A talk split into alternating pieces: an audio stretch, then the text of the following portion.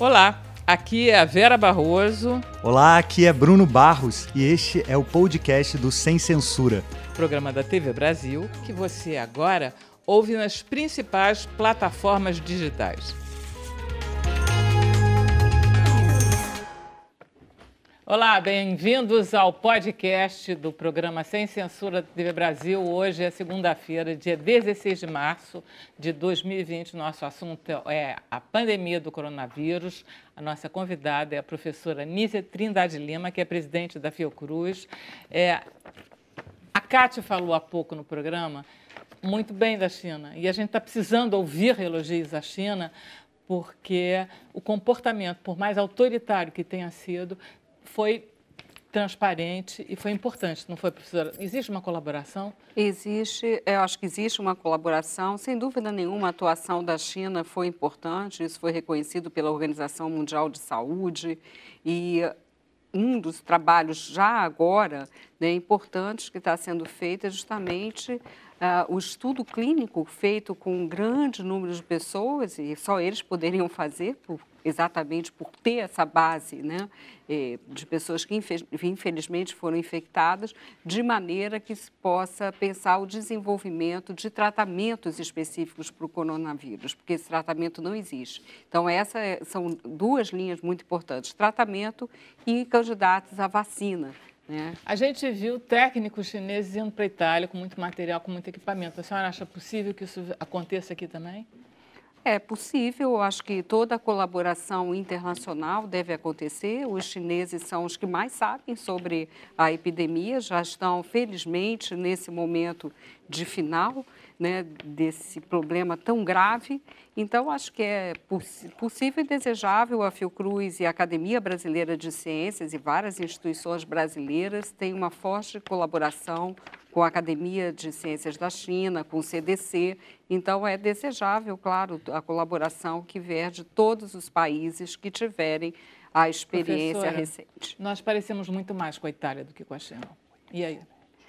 Bom, aí nós temos que é, pensar, e os italianos já de, têm dado demonstrações nesse sentido, de que o social não vai se expressar muitas vezes na nossa forma mais calorosa, não é, de contato físico, mas que esse social, esse contato, esse afeto vai se manifestar de outra maneira. A senhora estava querendo falar das igrejas, um pouco dos cultos. Ah, eu acho que esse é um fator fundamental. Nós temos hoje uma situação em que todo mundo está vendo o seu cotidiano revirado. Né? Todo mundo particularmente no Rio e em São Paulo, mas isso vai ser a realidade, não é, do enfrentamento dessa epidemia em outros estados. Então, nesse momento, a consciência de todos, quando falamos evitar aglomeração, não tem uma aglomeração melhor do que a outra.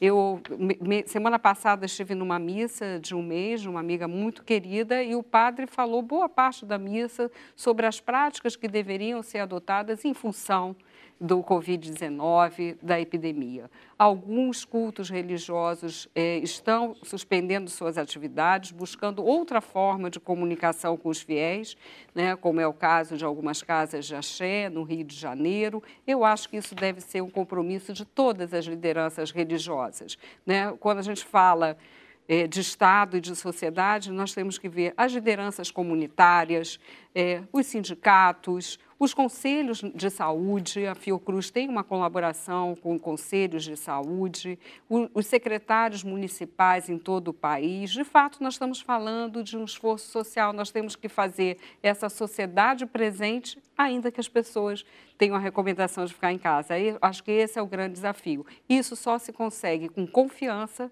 e acho que nesse sentido, as ações do Brasil até agora, e olhando pelo lado do Ministério da Saúde, como autoridade nacional têm sido apontadas como ações corretas por todos, é, e, mas isso tem que se repercutir no setor é, empresarial. Tive também conversas com o presidente da Firjan sobre colaborações nesse sentido. Toda a sociedade tem que estar nesse esforço, de uma maneira consciente. Essas atitudes higiênicas de limpeza de metrô são suficientes? Ou era realmente as pessoas têm que ficar em casa? Isso tem que é. ser uma determinação dos governos. É, essas medidas de higiene, elas são necessárias, mas não são suficientes, não é? Por quê? Porque é muito difícil, é um contato muito rápido. O que, que acontece? Como a poucas pessoas, né? 80% dos casos, pelo menos, tem sido assim, nos casos conhecidos até agora. Eu tenho esse cuidado, né? Porque é um vírus novo, é uma epidemia em curso. 80% dos casos são leves. Então, o que, que acontece? Se eu não sinto nada, eu estou circulando, eu vou à festa, não é? eu vou à boate, eu vou ao restaurante, eu vou à academia malhar, eu estou bem. Né? E, então, e com isso você vai disseminando, porque esse controle da higiene é muito difícil, né? Um espirro que eu dei, hum, enfim, é tão difícil é, ser um controle absoluto. Então, por isso essa medida é tão necessária, porque é, um, é uma, é, comparativamente a outras viroses respiratórias, se propaga com mais velocidade. E por isso também né? Quer dizer, a epidemiologia ela tem que olhar todos esses aspectos. Acho que há uma dimensão muito importante é, das ciências sociais nesse momento, né? Falo também como socióloga de pensar esses comportamentos sociais, a confiança, como eu digo, é um elemento básico nesse momento, né? A comunicação e, tu, e a interdependência desse processo, né? Não se trata, as pessoas falam assim, ah, é uma atitude humanitária, só os velhos vão adoecer, os idosos, falam, né? Isso, normalmente isso. vão falar os velhos, é uma doença que mata velho. Isso é uma simplificação. Nós temos muitas pessoas imunodeprimidas, não é? E nós temos também que ver que isso é o que os modelos modelos matemáticos, a, a estatística do que vem acontecendo tem mostrado, né? mas é sempre possível é, que casos que fujam desse padrão. Então, nós estamos protegendo a nossa saúde, até porque estamos protegendo também o sistema de saúde, que precisa dar conta de um tamanho é, problema sanitário. Que pode chegar, né? Bruno Bassi, acho que você tem Cátia Navarro aí Pois é, queria dar um alô para os nossos ouvintes dizer que também que os nossos jornalistas que participam do programa aqui na tela, você que deve ter acompanhado o programa na TV, assistiu, eles também participam do podcast no depois que vai para a rádio. A gente está aqui com a Cátia Navarro, do Rio de Janeiro, e ela tem uma pergunta para a Nízia Trindade. Cátia, qual a sua pergunta? A minha pergunta é se a gente está muito distante da tão sonhada vacina para esse coronavírus. A gente tem ouvido que os cientistas americanos estão tentando, que os cientistas alemães estão tentando, os chineses, e a gente sabe quão importantes são os nossos cientistas brasileiros e como a Fiocruz é uma referência mundial. Então, vai a minha pergunta, que pode ser uma pergunta de sonho, mas demora demora muito num caso desse, mesmo que seja numa emergência, para que possa se chegar a uma vacina para conter definitivamente esse surto que a gente está vivendo? É, eu acho que temos que separar duas coisas. Eu, há, há, todo um esforço de vacinas candidatas. Eu participei, inclusive, do Fórum da Organização Mundial de Saúde que colocou isso. Agradeço também, Kate, a, a sua questão sobre a Fiocruz. De fato, a Fiocruz, além de ser um instituto é, de ciência e tecnologia, tem as atividades de atenção, de referência e tem uma atividade muito importante de produção de vacinas, é, de biofármacos e de medicamentos. É, a vacina, é, a questão não é apenas a, o seu desenvolvimento. A vacina tem que ser eficaz, tem que ser segura. E isso requer uma série de ensaios a serem feitos, ensaios clínicos, uma série de etapas que não podem ser puladas, porque a sua função é proteger a população. Então, são parâmetros, são protocolos que têm que ser seguidos. Não, não é possível prever uma vacina em menos de um ano, digamos, é, em médio, é, num esforço muito rápido, muito rápido. É, máximo que eu vejo os pesquisadores apontarem é um período de 18 meses. Mas então, tem tratamento, professora? É, só, só fechando a vacina, isso, esse vírus é, continuará a circular. Então, a vacina é importante, é. mas certamente não será para esse surto. Bom, não sabemos como vai ser a circulação do vírus no mundo. Então, a vacina é importante, mas não atende à necessidade deste momento. É, e eu acho que, junto com isso, vem uma questão: o Brasil tem que se capacitar científica e tecnologicamente, e nós temos colaborações com é, plataformas de vacinas, que é um modo novo de se falar, muitas vezes são empresas de biotecnologia e nós mesmos nesse esforço de biotecnologia. Então, nós esperamos que também a Fiocruz esteja é, de uma maneira eficaz nesse esforço da vacina. Estamos trabalhando para isso também. Com relação a tratamento, é, é como eu disse, é uma das, a, a, isso foi não uma visão só da Fiocruz, mas o que foi estabelecido no encontro de especialistas que o Ministério da Saúde, a Organização Pan-Americana de Saúde reuniu, reuniram semana passada, e a proposta é a, não indicar nenhum medicamento, né? Existem candidatos, como se fala, antivirais, né? Todo mundo está ouvindo falar alguma coisa sobre medicamento, mas não há nada seguro, porque é necessário os exames, os testes clínicos necessários, os ensaios clínicos, para que se possa realmente prescrever um medicamento, mesmo numa situação como essa, porque se precisa ter segurança. Agora, estamos esperando esse trabalho que está sendo feito é, na China para provavelmente é possível, esperamos que haja a indicação de algum antiviral que seja eficiente ou algum outro tipo de medicamento. Que né? ajude. Né? Há que ter cuidado, porque a saúde pública ela tem um conhecimento já consolidado e ela tem que preservar a segurança, a qualidade, a ética, né? Então nós Mas somos muito cuidadosos. Mas parece que o ibuprofeno eles estão realmente contraindicando. Eu ouvi isso num programa de televisão hoje de manhã. É, eu também vi, vi a fonte para isso, mas eu prefiro não me manifestar tá. sobre isso sem ter segurança absoluta, né? Nós temos uma uma pleia de, de especialistas a quem eu tenho consultado sobre tratamentos, isso. não é?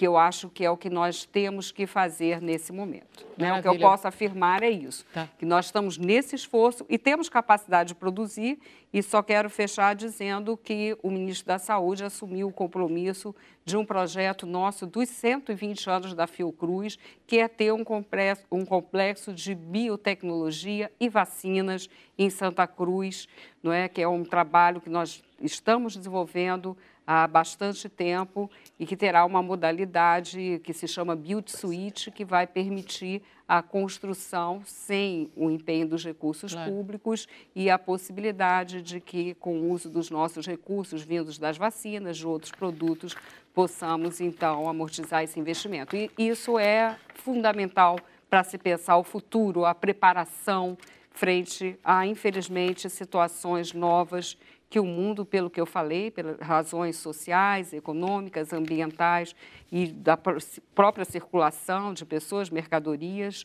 né, vai continuar a enfrentar. Não é, é a primeira de uma série, né, professora? É, e o, nós tivemos a experiência da SARS, do H1, a experiência de H1N1, né, nós tivemos também, e foi muito forte no Brasil, a experiência da gripe da espanhola, Zika? de ah, Zika sim. recentemente, é? não é? De Zika recentemente, que também foi um momento de grande concertação entre nossa base científica, nosso sistema único de saúde né, e a sociedade para esse enfrentamento. É verdade, mas eu acho que a Anne lá de São Paulo tem uma pergunta. É isso, Bruno? Fala Exatamente. Aí. Antes, eu gostaria de lembrar a você que está ouvindo a gente que esse podcast é gravado ao vivo no Facebook. Explico melhor. Enquanto a gente está gravando esse conteúdo que você está ouvindo, ele é transmitido através de uma live no Facebook na página do Sem Censura, sem é, facebook.com barra sem censura TV. Antes de a São Paulo saber a pergunta da nossa colega Anne Zanetti, eu queria perguntar para a Nízia a questão do álcool gel. O álcool gel foi é um artigo de luxo hoje em dia. A gente não vê ele mais nas farmácias nem em mercados. Mas quanto tempo demora para matar o vírus na palma da nossa mão, por exemplo, depois que a gente passa o álcool? Olha só, eu não sei quanto tempo demora, para te ser sincera. O que eu acho, assim, que o álcool gel é um meio auxiliar. Não é? O que a gente mais recomenda é a lavagem adequada de mãos. É claro, passar o álcool gel é, nas mãos quando não tem esse meio, é, no telefone, né? Isso é muito importante. Agora, imaginem, as pessoas correram para comprar o álcool gel. Né? Isso é um comportamento socialmente totalmente inadequado. Você não está ajudando né? Tem que ter uma proteção bem equilibrada. O que a gente reforça, o álcool gel como um meio complementar, mas a lavagem adequada de mãos, que a gente deve fazer sempre, inclusive, não só nesse momento. Agora nós vamos a São Paulo, pergunta de Anne Zanetti. Bruno, olha só, é, tem uma grande dúvida, viu? Porque o período de incubação, encontrei alguns textos dizendo que esse período chega a seis dias, né? O período de incubação do vírus. Em outros textos, encontrei que pode chegar até 14 dias. Então, essa é a minha primeira dúvida, né? Qual é o período de incubação? E mais, é, quando é que a gente começa a transmitir, né? A repassar esse vírus? É logo no início ou é mais no final desse processo de incubação? Foi ótima a sua pergunta, porque ainda existem muitas dúvidas né, sobre o processo é, de transmissão. E, na verdade, isso depende muito da resposta imunológica de cada organismo. Né? Não existe é, uma regra. Por isso é feito a partir da observação dos casos. É? Então, é a partir daí é que se chega a esse intervalo de tempo, considerando-se que a média fica entre 5 e é, seis é, dias. O que tem se apontado né, de uma maneira muito clara é a necessidade de que, com é, sintomas, se faça o isolamento. Mas não se tem muita clareza, por exemplo, com relação aos assintomáticos, não é? Então, acho que é, nesse momento, é, o, o, mais importante é observar, fazer esse monitoramento nos casos já preconizados, né, já previstos pelo Ministério da Saúde e adotar essas medidas é, de distanciamento social que estão sendo preconizadas. Bom, agora... É, é difícil mesmo, né, a gente conseguir pegar informações sobre a doença, inclusive, né, professora? Tá. É, existem já algumas informações já sistematizadas, não é a partir da experiência, mas é, o que vai se precisar fazer também é uma análise a partir de todas essas manifestações, como é que elas vão se dar, para ter uma sistematização é, mais precisa não é? Eu acho que é a partir daí que a gente vai ter que ver. E como eu falei, nós estamos é, lidando com uma sociedade com características específicas, um país continental, com uma variabilidade genética de sua população. Então, nós vamos ter que analisar também como vai se comportar aqui no Brasil, mas, sem dúvida, é, esses cuidados e essa visão sobre o período de incubação da doença está entre esses parâmetros. Muito bom. E nossos telespectadores, Bruno? Pois é, Vera. Agora a gente vai à primeira pergunta da nossa Isabel Regina, que é ouvinte do Sem Censura e ela quer saber como diferenciar a falta de ar da ansiedade para o coronavírus. Eu me identifico muito com ela. Quando eu sinto é. o primeiro sintoma, assim, eu já acho que eu tô com falta de ar e às vezes é só ansiedade, né? É, os sintomas não é, que têm sido observados no caso do coronavírus são febre, tosse e essa falta de ar. Claro que eles podem variar um pouco, como eu falei, de resposta imunológica a resposta imunológica. Então, mas é, é isso, né? Bom, aí agora Edna Souza, ouvinte também da gente, ela diz que tem tireoidite de Hashimoto, síndrome de Sjogren, é assim que fala? Sjogren. Sjogren. E ela quer saber quando precisar sair de casa tem que usar máscara.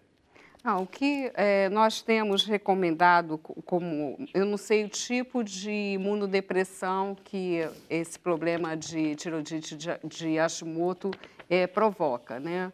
E não sou médica, então não vou dar uma resposta de uma especialidade que não é minha. Mas o que nós estamos recomendando é o uso de máscara é, para aqueles é, realmente pacientes que estão com a doença, né, que estão com a doença, e aqueles realmente numa situação é, de vulnerabilidade muito grande. Se, ela, se a essa doença está ligada uma imunodepressão, ela, de fato, deve se cuidar ao máximo e aí o uso de máscara é adequado. Professora, Nós não estamos recomendando máscaras indiscriminadamente, geral, né? de modo algum. Nós temos que pensar, se fizermos isso, vai faltar, vai faltar máscaras máscara. para quem, quem precisa. precisa. Mas olha só, por exemplo, eu vim de táxi hoje. O taxista, ele tem contato muito grande com pessoas diversas. Ele estava de máscara. É correta a atitude dele? Não, não deveria não estar deveria. de máscara. Entendi. É. Bruno, Agora, ah. também, assim, é, não, é, eu, a eu não entendo... pode controlar o medo, né? É, mas é importante, é, eu acho que só existe uma forma de lidar com o medo. É mais informação, buscar as fontes confiáveis, não é? E, para isso, é muito importante... É, que haja também a possibilidade de que meios de comunicação, né, como está sendo a FIC hoje, né? clarifiquem ao máximo, tirem dúvidas, esclareçam essas questões do nosso público. Bruno, você, você falou em dúvida, vamos ver se a Anne Zanetti, que está em São Paulo, tem mais uma pergunta. Anne? Olha, Bruno, sim, uma dúvida que surgiu inclusive com o pessoal que está aqui no estúdio, né, acompanhando aí esse podcast bem interessante. Olha só, os animais de estimação, na maioria aí cachorros e gatos, eles podem contrair o coronavírus e mais, eles podem transmitir também. A gente até achou uma reportagem dizendo que em Hong Kong teve um cachorro que estava sim com sintomas de coronavírus. É, até o que foi observado até o momento, e esse ponto dessa relação animal-pessoa é muito importante, não existe até agora essa, atestada essa capacidade de transmissão. Né? Então, os animais domésticos não poderiam transmitir para os humanos. Né? E até agora é o que se tem de notícia, de informação científica, de análise sobre esse problema. Professora, eu vi numa programa de televisão ontem que foi encontrado um cachorro contaminado com a doença, ou seja, ele tinha o vírus em si, mas ele não tinha a doença. Ele tinha apresentava no pelo sim. ou no, na saliva o vírus, o vírus. mas não, não a doença, mas ele não tinha adoecido. Isso. O que tem estranhamento. A gente ainda fica é, devendo conhecimento que a gente ainda não tem sobre o comportamento do vírus. É, né? mas assim, no caso dos animais, até onde eu li, vi da literatura e conversando com os especialistas, não se verificou essa capacidade de transmissão. Agora, esse conhecimento vai estar sendo produzido agora, né? Vai estar sendo Isso. produzido agora. É, pelos especialistas das diferentes áreas, né? Está se entendendo o comportamento desse vírus, né? Ele é, existia em animais, vem para o humano. É? Então, por isso, temos que ser é, cuidadosos é, e buscar ao máximo essa informação científica. E, nesse momento, acho que é muito importante também é, nós fortalecermos a capacidade científica nacional. É? Porque, sem fortalecer essa capacidade, várias perguntas hoje, a própria transmissão, há dúvidas sobre isso, né? Vários encontros de especialistas têm se dado. Então, é muito importante que se tenha é, essa comunidade científica apoio ao desenvolvimento de pesquisas. Né? O Brasil está com um problema muito sério de preservação da sua pós-graduação, né? de nós termos os nossos jovens realmente com perspectivas. Então, diante de um problema dessa complexidade, são cientistas da área biomédica, é, de todos os campos. A gente não pode perder o que a gente já conseguiu, né, não, professora? Não, não podemos de jeito nenhum. Não é? Eu, essa base científica que permitiu, inclusive, a Fiocruz desenvolver Isso. os diagnósticos que estão sendo tão importantes nesse momento, né, em todos os laboratórios centrais dos estados que fazem a referência Isso em mesmo. saúde. Bruno Barros. Bom, agora a gente vai saber da Cate Navarro. Espero que você tenha ouvido tudo isso que a Anísia falou, que eu sei que você tem dois cachorrinhos em casa. Estava preocupada também, que eu sei. Mas fala a sua pergunta. É, eu, na verdade, tenho mesmo e a gente fica tão preocupado quanto a gente fica com a gente, né? Porque, na verdade, o que eu acho que o que a gente tem que fazer é todos nós cuidarmos de todo mundo. A gente cuida da gente e cuida do outro. E aí vale animal, vale humano, o importante é que a gente se cuide e do meio ambiente principalmente. Mas vamos à pergunta os testes que estão sendo feitos. As pessoas, quando têm um resultado positivo, elas precisam fazer uma contraprova, ou seja, é necessário saber eh, se algo pode ter dado errado naquele teste, ou eu já saio dali sabendo, ah, eu sou positivo, eu tenho que entrar em quarentena. E quanto tempo, mais ou menos, a gente leva para saber esse teste hoje? Onde ele pode ser feito? É uma dúvida, eu tenho impressão, de muitos brasileiros. Eu vou falar assim do ponto de vista da rede pública, não é? Porque muitos laboratórios é, privados vêm fazendo teste, é, indicando inclusive que as pessoas não devem correr para pedir o teste, porque isso também não haverá testes suficientes é, para isso, então indicando que faça o teste realmente é, a partir de uma indicação médica. É, esses testes nós estamos descentralizando para todos os laboratórios nos estados e o procedimento é através das unidades de saúde. As unidades de saúde encaminham para os pacientes, né, que assim deve ser feito, para o laboratório central e esse teste é feito. É, em geral, tem se feito contra a prova, mas essas prescrições elas vão sendo atualizadas à medida que a epidemia vai avançando. Né? Então, a, tudo isso vai ter que ser feito à medida que a epidemia avance, tendo muito cuidado também com a parte clínica, né? dando cada vez mais importância à parte clínica. Né? Então, a ideia não é essa disseminação dos testes. Então, Bruno Barros, ainda temos perguntas? Temos perguntas dos nossos ouvintes. Ana Cristina Rodrigues, ela quer saber se é verdade que as pessoas que tiveram esse vírus ficam com déficit, déficit pulmonar. Eu vi essa informação na internet. Faz é. sentido?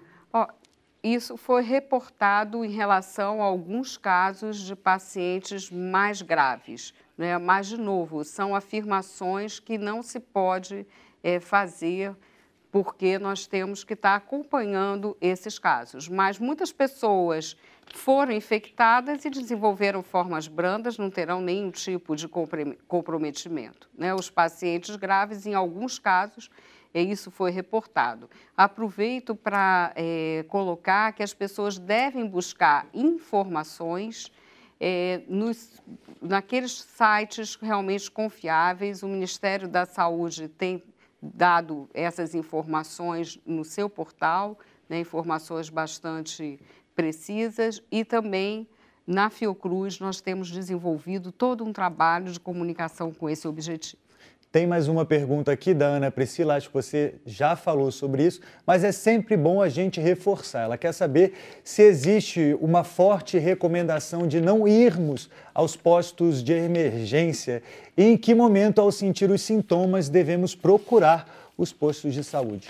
É, a prescrição até agora que pacientes com sintomas, eh, como eu já descrevi aqui, é, que eles busquem essa atenção, é, de preferência vendo o trabalho das equipes de saúde da família, que também precisam ser reforçados no esforço não é, que vai ser feito nesse momento, e que, ah, nos casos mais graves, é que a gente vai fazendo o encaminhamento para as sucessivas etapas, né? inclusive para evitar justamente é, o congestionamento, a incapacidade do sistema a dar as respostas e também até problemas de contaminação, que eu acho que são cuidados que devemos ter nesse momento. Maravilha. Ô, professora, você teria alguma coisa, mas a gente está acabando o podcast agora, você teria mais alguma coisa que você gostaria de colocar que você não teve oportunidade até agora? Ah, eu acho que o importante a colocar nesse momento é que essas medidas impactam muito a vida de todos. É, nós teremos que ser também coerentes não é? e pensar esse cuidado com o outro, né, que também né, a, a, foi acabado Kátia, de colocar né? aqui, a Kátia colocou, quer dizer, cuidar da minha saúde é cuidar da saúde do outro e que nesse momento, acho que pensando no Brasil, né, eu acho que é muito importante a atuação de todos os níveis eh, de governo, do Congresso Nacional, que está mobilizado, que criou uma comissão específica para isso, das instituições da sociedade civil e, como eu disse, respaldados pelo conhecimento científico que já está estabelecido e que está sendo construído, que se possa dar base para as melhores decisões das autoridades sanitárias. Mas cada um de nós tem que participar, isso é um fato, isso é a visão da saúde coletiva, né? quer dizer, é a saúde coletiva, a saúde pública que estão no primeiro plano agora. Todos nós somos responsáveis, então, por uma condução política adequada. Né? Eu acho que é esse mesmo. é um esforço de todos e é, buscando, é, quando a gente fala não entre em pânico, é, isso não é um chamamento, eu acho que é importante dizer, não é o medo, não é o pânico que devem nos orientar, mas sim o conhecimento, a visão do outro, a prática adequada dessa visão é, de sociedade. Não é? Eu acho que é um momento também de solidariedade numa sociedade cada vez mais marcada por valores individualistas, é o momento da solidariedade. Então, e, eu acho que isso nós vemos várias demonstrações nesse sentido e também a capacidade de coordenar. É uma última coisa importante, não é, é que eu é, ouvi, recebi de um médico infectologista é, da Fiocruz, né? a gente tem o Instituto de Infectologista totalmente dedicado agora a esse trabalho, inclusive dos protocolos de UTI, de como tratar os pacientes que precisam ser internados. Né? Então, ele me mandou uma música de um compositor uruguaio, Jorge Dexler, em que ele, a música chama Codo com Codo. Então, e é muito bonito, porque fala é, que eu posso é, transmitir, saudar um amigo é, com o olhar e que não é preciso a mão para tocar o coração de alguém. Né? Então, acho que precisamos de arte nesse momento. Os artistas também estão com fortíssimo impacto. A cultura são shows cancelados, atividades artísticas, né? não falamos da arte, eu acho que é importante falar também.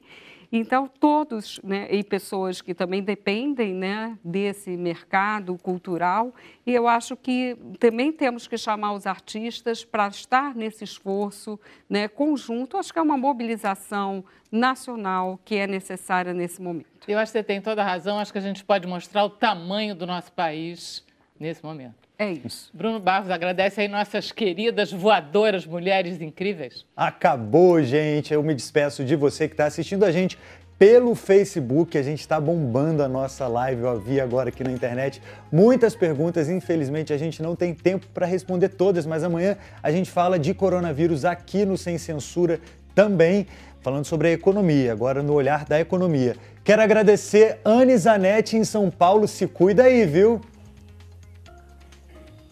Bruno, Vera e também a doutora Nízia. Olha, muitíssimo obrigada, viu? Foi bem esclarecedor esse programa e é como a doutora Nízia estava falando, nada como conhecimento, né? Para não gerar o caos, o pânico, para a gente saber exatamente como agir, né? De que forma bem solidária agir, né? Todos nós. Muitíssimo obrigada, beijão. Parabéns pela estreia, viu? Cate Navarro, o que você tem aprendido com essa epidemia de coronavírus? Eu tenho aprendido, Bruno, que a gente vai ficar com certeza muito melhor depois disso tudo. A gente vai lavar mais as mãos, vai lavar a alma e seguir o coração. Muito obrigado. O momento é de compreensão. Até amanhã. Beijo, Vera. Beijo para você que está aí. Maravilha. O podcast do Sem Censura volta amanhã, logo depois do Sem Censura, às duas da tarde. Até lá. Tchau. E este foi o podcast do Sem Censura. Acompanhe o programa ao vivo, de segunda a sexta, às duas da tarde, na TV Brasil.